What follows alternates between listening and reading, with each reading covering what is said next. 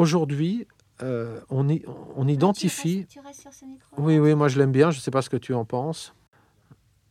Hein? Bon. Je m'appelle Klaus Blaskis et je parle dans un micro à ruban des années 30.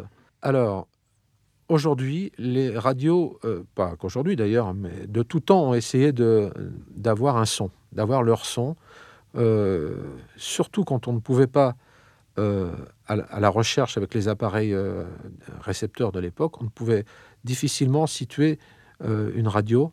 On avait euh, des cadrans qui n'étaient pas très précis.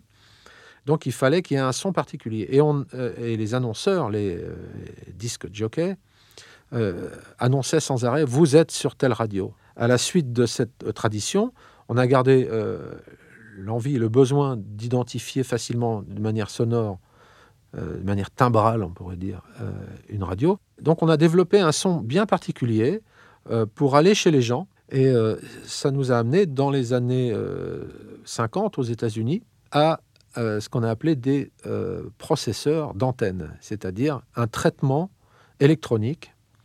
euh, alors sans rentrer dans le détail, avec des compressions diverses, avec des égalisations, c'est-à-dire des corrections des filtres, de manière à euh, définir une identité sonore à chaque station de radio.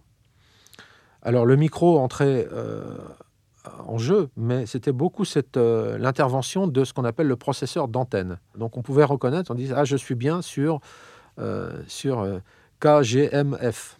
On a utilisé des méthodes maintenant différentes qui sont plutôt de l'ordre de la compétition au niveau sonore.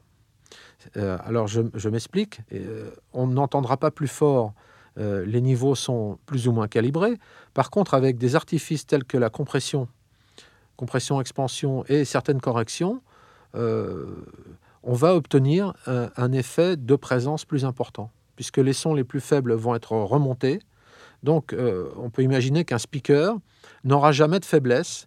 Il va apprendre à parler sans laisser de blanc, comme je viens de laisser, pour que les gens ne décrochent pas et ne zappent pas sur une autre station. Et euh, on va obtenir maintenant des hérésies totales euh, du point de vue sonore qui font que le son est tellement compressé que tout est passé à la moulinette et que c'est totalement inaudible. Enfin, selon moi. C'est-à-dire que c'est un son qui n'a plus rien à voir avec l'origine des sons. La voix est totalement artificielle. Euh, là, on est sur un micro à ruban qui n'est pas compressé. Donc, on a un son qui est relativement naturel. Si je m'éloigne, on va avoir un effet de distance. Si je me rapproche, on va avoir, euh, on va avoir quand même un petit peu de profondeur de champ. C'est-à-dire, je suis plus près, je suis plus loin. Et on va passer immédiatement sur un micro, euh, dynamique qui est extrêmement com- compressé, mais pas beaucoup plus, et même peut-être moins que sur certaines radios. Je passe donc sur un micro qui est très compressé. Est-ce que vous m'entendez, mesdames et messieurs? Bonjour, je suis euh, euh, ici sur une radio FM et nous allons vous présenter le dernier, la dernière chanson sur le dernier disque qui fait poum poum. Et je reviens enfin à respirer sur un micro qui est beaucoup plus naturel. Je reviens là-dessus, c'est très fatigant puisqu'on n'a absolument pas la possibilité de respirer, que toutes les attaques sont complètement euh, euh, arasées, qu'il n'y a aucun silence possible puisque quand je vais m'arrêter de parler très fort, on aura autant de niveaux que quand je parle plus fort. Tout est aplati euh, extrêmement et même quand je parle doucement, on a toujours le même niveau relatif. Je peux m'éloigner, je vais avoir euh, pratiquement aucun effet de distance et quand je me rapproche, on n'aura pas d'effet beaucoup plus fort. Par contre, le son va être de plus en plus compressé avec des effets. Et là, je suis euh, ab- absolument euh, sur euh, France Inter. Nous sommes au Parc des Princes et voilà, je suis près de la cellule pour éviter qu'il y ait du bruit d'applaudissements et des hurlements et voilà. Et c'est parfaitement fatigant puisqu'on a, on obtient un résultat plat où on n'a aucune respiration, comme avec ce micro-là, où d'un seul coup on peut se permettre de faire des silences parce que les silences ont un sens, une valeur.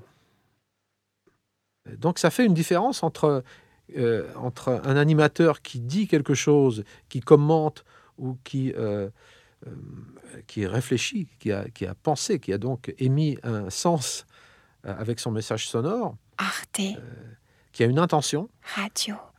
avec, face à d'autres qui n'ont pas d'autres intentions que de remplir. les- remplir l'espace sonore. Point com. Et C'est vraiment deux choses totalement différentes.